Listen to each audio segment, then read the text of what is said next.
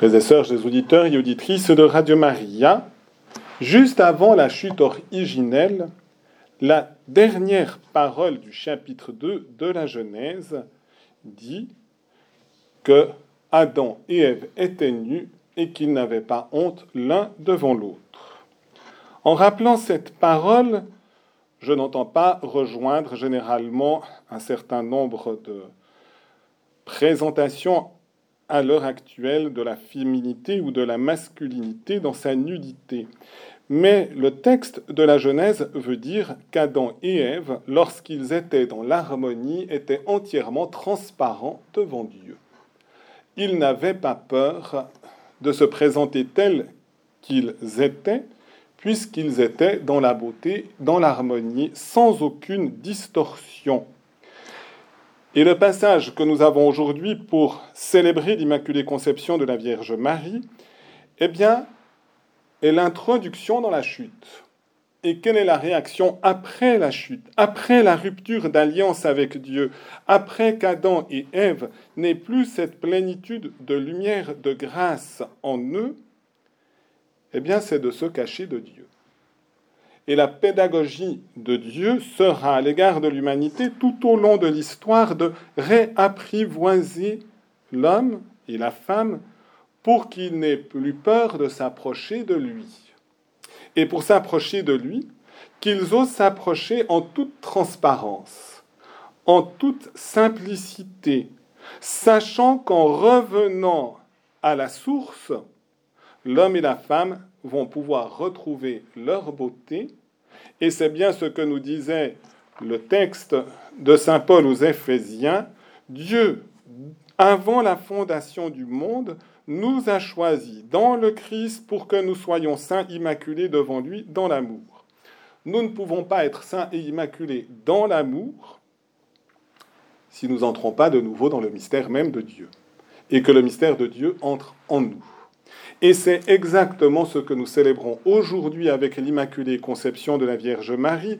Pour Marie, dès le premier instant de son existence, elle est justement, selon le message de l'ange, comblée de grâce. Et elle, dès le premier instant de son existence et tout au long de sa vie, et encore maintenant après son assomption dans la gloire du ciel, est entièrement dans la transparence devant Dieu. Elle n'avait pas peur de se tenir devant Dieu parce qu'en elle, aucune distorsion, aucune tâche, elle est véritablement l'Immaculée, l'Immaculée Conception, et elle a maintenu cette grâce tout au long de sa vie. Au jour de l'Annonciation, lorsqu'elle a peut-être entre 13 et 16 ans, donc il y a à peu près 2000 ans, lorsque l'ange Gabriel la visite, dans son humble demeure de Nazareth, il la salue. Et il la salue avec un respect qui bouleverse la Vierge Marie.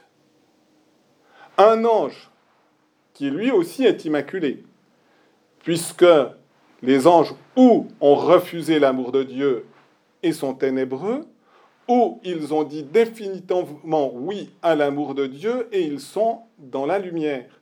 Donc l'ange Gabriel est dans la lumière, est dans la proximité de Dieu. La Sainte Trinité habite cet ange. Et l'ange Gabriel voit Dieu face à face. Et Marie savait dans sa foi la dignité des anges. Et donc elle est bouleversée, voyant cet ange s'approcher d'elle avec respect, la saluant, Je te salue, comblée de grâce, le Seigneur est avec toi. Pourquoi Marie est-elle bouleversée? C'est parce qu'elle n'avait jamais fait véritablement attention à son immaculée conception. Pourquoi? Non pas qu'elle ignorait sa dignité, mais elle sentait au fond de son être que tout son être était porté vers Dieu. Donc elle ne se regarde pas, comme trop souvent, en raison de notre péché, nous nous regardons nous-mêmes, mais nous nous regardons souvent nous-mêmes pour avoir un regard de désobligeance à notre égard. Marie ne se regarde pas parce qu'elle ne regarde que Dieu. Et il faut un messager de Dieu pour qu'elle comprenne finalement son extraordinaire dignité. qu'elle est sans tache, immaculée, comblée de grâce. Et en découvrant cela, elle va découvrir la raison pour laquelle elle est dans cette dignité,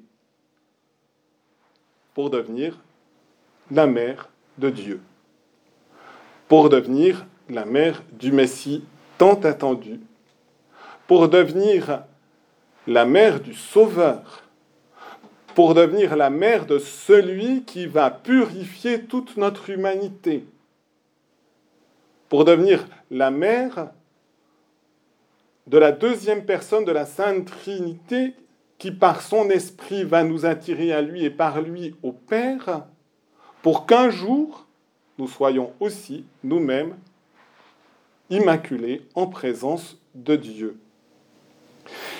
Et donc Marie comprend non pas que c'est en raison d'elle-même qu'elle a cette dignité, mais en raison du projet même de Dieu de sauver l'humanité par son Fils, et de l'associer ainsi en faisant d'elle sa mère.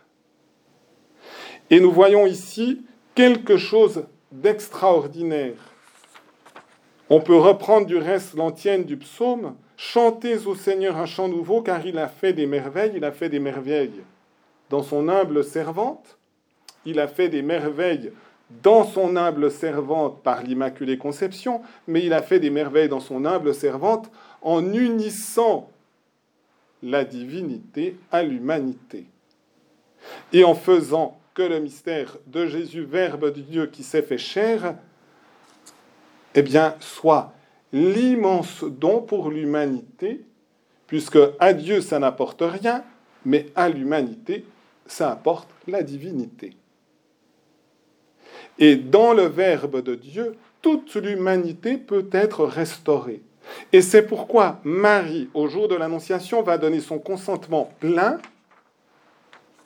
Voici la servante du Seigneur, que tout m'advienne selon ta parole. Et elle prononce son consentement au nom de toute l'humanité, pour que, entraînés par Marie, nous-mêmes, nous puissions dire un oui total à Dieu. Demandons en ce jour solennel cette grâce de pouvoir recevoir le don de la Sainte Trinité à l'intime de notre cœur, que cette présence de Dieu agisse en nous pour nous donner à l'exemple de Marie un oui de plus en plus plein à la volonté du Seigneur, que nous puissions nous reconnaître comme des serviteurs du Seigneur, des servantes du Seigneur, et que nous puissions abandonner dans la transparence de notre être tout ce que nous sommes, tout ce que nous pensons, tout ce que nous disons, tout ce que nous faisons, pour que Dieu puisse aussi, à travers nous, rayonner de sa bonté, de sa miséricorde, et apporter ainsi le salut au monde entier. Amen.